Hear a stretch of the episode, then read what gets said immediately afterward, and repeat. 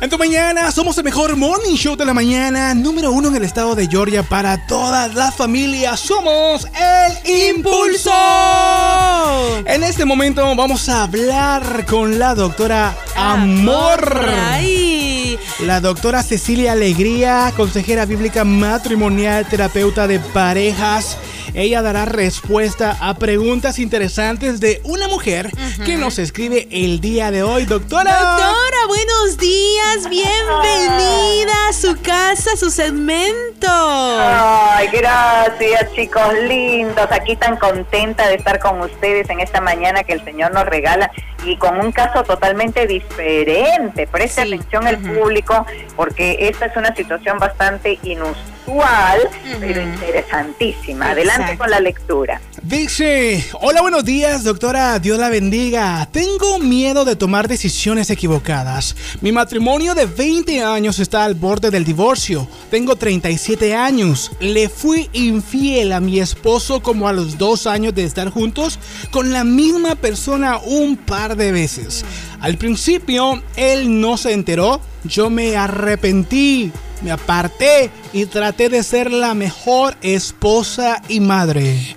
Noviembre del 2016 tuve que confesar que había, lo que había pasado y desde entonces él se dedicó a faltarme el respeto, a humillarme, me ha sido infiel no sé cuántas veces. En el 2017 lo descubrí y hace poco me enteré que estuvo en esa relación casi un año. Él siempre duerme aquí y pasa todas las festividades en familia. O sea, estamos como una familia, pero él no quiere compromiso y le ofende si le hago preguntas. Yo sé que lo más fácil es irme, pero aún con todo lo que me ha hecho, siempre mi corazón ha estado dispuesto a dejar todo atrás y a empezar de nuevo. Esta lucha ha sido agotadora y siento que no hay cambio de su parte. Me reclama, hace sus escenas de celos y luego me dice que me largue de su casa. Yo siento como que él quiere que yo me vaya, pero él no tiene el valor de dejarme. No sé si por los tres hijos que tenemos en común, pero definitivamente es una relación tóxica. Yo quiero sanar y seguir adelante por mucho que he tratado y creo que me he equivocado al dar muchas oportunidades. Bueno, espero su respuesta, doctora con mucho amor. Doctora, ¿por dónde empezamos en este caso? Ay, está bien enredado, pero empecemos por la infidelidad que ella cometió. Eh, tienen 20 años de casados y ella tiene 37, lo que quiere decir que se casó a los 17, primer gravísimo error. Lo probable es que se haya casado porque estuvo embarazada, pero no nos lo dice, porque si no, no se entendería por qué a los 17 años da un paso tan importante. Y dos años después, cuando ella tenía 19, le es infiel a su esposo en dos oportunidades con un mismo hombre, no lo confiesa, se arrepiente inmensamente, cambia y hasta la fecha no ha vuelto a ser infiel. Sin embargo, en el 2006, si no se nos dice por qué razón, ella tuvo que confesar su pecado, que ya tenía como 10 años de haberlo cometido, o sea, bastante tiempo atrás. Y fíjense ustedes, chicos, qué interesante, tal vez haya sido porque ella eh, confiesa su pecado primero a un pastor o a un sacerdote, se acerca a alguna iglesia, se da cuenta de la gravedad de no habérselo dicho a su esposo. Por ejemplo, un llamado al altar. Ella hizo el llamado al altar en el 2016 y se arrepintió, lo lógico, como todos los cristianos sabemos, es que se confiese el pecado a quien se le hizo la, a la ofensa. Entonces ella habrá ido al esposo en el año 2016 a decirle, mira, recibí al Señor en mi corazón y me he dado cuenta que te tengo que decir algo que ocurrió hace ocho años. y hace ocho años y sin embargo el esposo reacciona como un energúmeno, la humilla, se llena de celos, pero lo peor es que no solo sucede en el 2016, sino que él continúa en ese plan hasta ahorita. porque en el momento se entiende que un hombre reaccione así muy herido, porque fíjense chicos, es muy diferente la forma en que los hombres toman la infidelidad a la forma en que las mujeres la toman, porque el hombre que sabe que su esposa se acostó con otro, wow, es capaz, como dicen de acuerdo al síndrome de Otelo, de matarla a ella y matar al, al otro que se acostó con ella, en fin es una reacción típica del machista. Y no sabemos si el hombre es cristiano porque no se dice, ¿verdad? Entonces eso sucedió en el 2016 y hasta ahora él no cambia y él sigue humillando, sigue siendo celoso, pero lo peor del todo es que él es infiel numerosas veces para cobrarse la revancha. Doctora, ¿y existe una forma para sanar las heridas de ambos y volver a reiniciar? Ella dice que con todo y como lo trata él, su corazón está ligado a él y quiere como rehacer de todo de nuevo. ¿Qué debería de hacer? ¿Qué deberían de hacer ellos dos? Sí, ¿se acuerdan chicos que cuando estuve allí visitándolos en Atlanta, les llevé mi libro El Poder del Amor Ágape, cómo restaurar tu matrimonio después de una infidelidad? Bueno, ahí está todo el plan de acción si el esposo quisiera participar, pero aquí tenemos un problema. Ella ella tiene un espíritu muy dulce, muy bueno, muy apacible. Se nota que ya, ya tiene eso que pasó como algo olvidado y sepultado y él no. Porque qué curioso, fíjense, esto sucedió hace 13 años. Ella le fue infiel hace 13 años y él no logra superar el pasado como si hubiera sido ayer, la sigue maltratando. Entonces no se justifica. Si él no quiere cambiar, si él no quiere arrepentirse de su actitud, el que está pecando ahora es él, él es el que es infiel. Ahora, porque él ha sido infiel numerosas veces. Ella en el 2017 creo que le eh, descubrió la primera infidelidad y él nunca se arrepintió y más bien él, él sigue con celos y quiere echarla de la casa a ella cuando debiera ser al revés. Doctora, se arrepintió. Entonces, en su opinión, ¿es más aconsejable no confesar los pecados del pasado? No, no, no, no, porque eso sería antibíblico. Hay que oh, hacerlo y esperar las consecuencias. Sin embargo, si el esposo realmente la amara y actuara como un cristiano, entendería que si el Señor nos perdona los pecados y los olvida por completo, nos dice la Biblia, así como el este está tan alejado del oeste, así también el Señor olvida sus pecados. Pues Dios ya la perdonó a ella hace muchísimo tiempo, ¿por qué Él no la puede perdonar y darle otra oportunidad? Si ella sigue siendo fiel, atención, ella dice que cuando cometió este pecado hace 13 años, se arrepintió sinceramente y cambió y nunca más ha vuelto a caer y hay que creerle porque ella es la que escribe pidiendo consejo, no va a estar ¿no? Pero el que cae es él numerosas veces, entonces él no tiene por qué achacarle a ella esa culpa gigantesca cuando él está haciendo lo mismo o más o peor.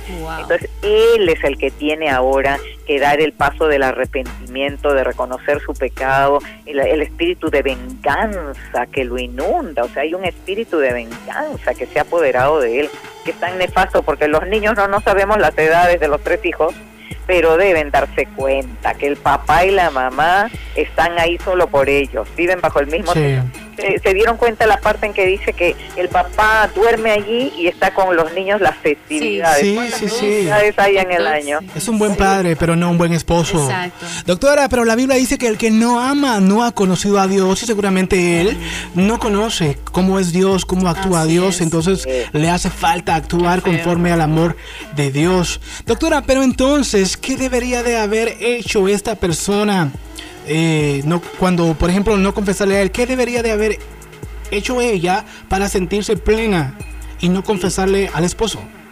Mira, tendría que haber confesado, pero el punto es que no lo hizo en su momento por temor, ¿no? Porque tenía 19 años y estaba totalmente inmadura. Entonces deja pasar el tiempo y tal vez eso también ha herido más al esposo aún, porque ha sido una doble traición, ¿no? La traición de la infidelidad inicial y la traición del engaño por tantos años que él no se enteró y se viene a enterar en el año 2016. Yo estoy suponiendo que porque ella confesó su pecado ante Dios y se arrepintió en el altar y necesitaba decírselo al esposo. Pero atención, lo que haya, ha debido hacer ella en el 2016 después de su confesión es decirle, mira, yo te aseguro que yo me arrepentí inmediatamente de mi pecado hace tantísimos años y cambié y nunca más esto sucedió. Y te ruego que para poder restablecer la confianza, porque sé que tú estás sufriendo inmensamente, hagamos terapia de pareja y consejería bíblica matrimonial por el bien de nuestra familia, por salvar nuestro matrimonio. O sea, ella debió pedirle a él hacer algo juntos para salvar el matrimonio, porque el problema que han tenido es que el hombre no ha sabido cómo reaccionar ante la noticia y no ha sabido lidiar con lo sucedido, o sea, lo ha asumido de la peor manera posible porque no tiene herramientas espirituales. Me da la impresión que el esposo no es cristiano. Sí, doctora, por acá tenemos eh, un mensaje del público y dice, doctora, me siento muy identificada con este tema. Lo que pasa es que he tenido como tentaciones de una infidelidad. Dice, en mi trabajo, no sé qué es lo que debo de tomar en cuenta antes de tomar esa decisión. Ah, no, no, no, no, no, no, no. En ningún caso, con ninguna circunstancia, no hay justificación para ser infiel cuando la persona está casada. Si ya siente que su matrimonio está hecho una desgracia y que ya no tiene salida y que hay muchas tentaciones alrededor que le provocan la idea de ser infiel, preferible hablar claramente con el cónyuge y decir, o hacemos algo para salvar el matrimonio o estoy a punto de caer, y no quiero caer y no quiero defraudarte. Y en último caso, si ya el, el cónyuge está por vencido el matrimonio porque no hay salida, miren, en último caso, preferible es divorciarse y luego pasar a tener otra persona que cometer el gravísimo pecado del adulterio, que supone romper el vínculo matrimonial de la forma en que en 1 Corintios 6 se nos dice que es un pecado grave atentando contra el propio cuerpo, que es el templo del Espíritu Santo. Así que la infidelidad no se justifica bajo ninguna circunstancia. Gracias. Doctora, ellos, dice, ellos dicen que tienen tres hijos. ¿Cuáles son algunas consecuencias que sufren los niños eh, pequeños si ellos llegaran a separarse? Sí, los niños cuando son pequeños se dan cuenta que los papás están teniendo problemas y comienzan a tener grandes miedos con respecto al posible divorcio, porque en sus colegios o en el barrio conocen muchos niños con padres divorciados y ya saben lo que es el divorcio, se dan cuenta. Entonces comienzan a sufrir, pero aquí tenemos que considerar una variable importante, que una cosa es permanecer por los hijos tratando de mantener un ambiente más o menos agradable en el hogar y otra tener un ambiente tan horrible en el hogar que más daño se le hace a los hijos cuando los dos padres están bajo el mismo techo, peleándose como perros y gatos, siendo infieles, haciendo de las suyas, teniendo un matrimonio que es una desgracia y dándoles ejemplo a los niños, se los perjudica muchísimo más. Entonces en este caso ya dice al inicio de la carta que ya está pensando en divorciarse, yo le voy a dar la siguiente mm, recomendación final. Aquí hay que hablar con el esposo nuevamente, porque seguramente ya lo ha intentado, que busque un buen momento donde él esté más o menos sereno y que haya tenido un buen día, puede ser un domingo, por ejemplo, y que le diga, mi amor, estoy considerando que como tú no eres feliz a mi lado, creo que voy a presentar los papeles de divorcio para darte esa libertad que tanto ansías, para que sigas con tu estilo de vida, porque yo estoy también sufriendo. Mi infidelidad fue hace 13 años y tú eres infiel ahora y yo creo que no se justifica bajo ninguna circunstancia que sigas vengándote de mí por tantos años, porque la infidelidad, la primera de él fue descubierta en el 2017, o sea, ya lleva cuatro años siendo infiel, o sea, ya es suficiente, ¿verdad? Entonces ella le tiene que decir, me voy a divorciar o llevamos terapia de pareja y consejería bíblica, si él fuera cristiano, ¿no? Consejería bíblica matrimonial para salvar nuestro matrimonio, pero si no hay terapia de pareja, bueno, lamento decirte, ahorita mismo voy a salir a buscarme un abogado para poner los papeles de divorcio. Lo más probable es que le diga, ve, vete, que no quiero que sigas en esta casa, pero atención, la responsabilidad del divorcio va a caer sobre él, porque ella quiere salvarlo, y él no. Y él encima es el adúltero, que él es el que debiera estar rogando por perdón, arrodillado, pidiéndole a ella que no se vayan. Así que lamentable, triste situación en la que no queda más divorcio que poner esos papeles, no queda más remedio que el divorcio. Así es. Oh, Muchas gracias por su consejo, doctora Amor. Si alguien desea hablar con usted, ¿cómo lo hace? ¿Dónde la encuentra? Cuéntenos, por favor. Y bien fácil. Van a mi página web, la doctoramor.com, la palabra doctora toda completa, y ahí está la sección consultas con mis servicios de consejería a distancia. También están mis redes sociales en la base de la homepage, allá abajo. Abajo, abajo van a ver los links el canal de YouTube para que se suscriban, los libros están en la tienda. El libro este que les recomendé, El poder del amor, hágase, cómo restaurar tu matrimonio después de una infidelidad, está con 20% de descuento. Y un teléfono para que me manden mensajito de texto o mejor por WhatsApp. 305-332. 1170. Ay, doctora, muchísimas gracias. Gracias. A ustedes, chicos, abrazo. abrazo, doctora.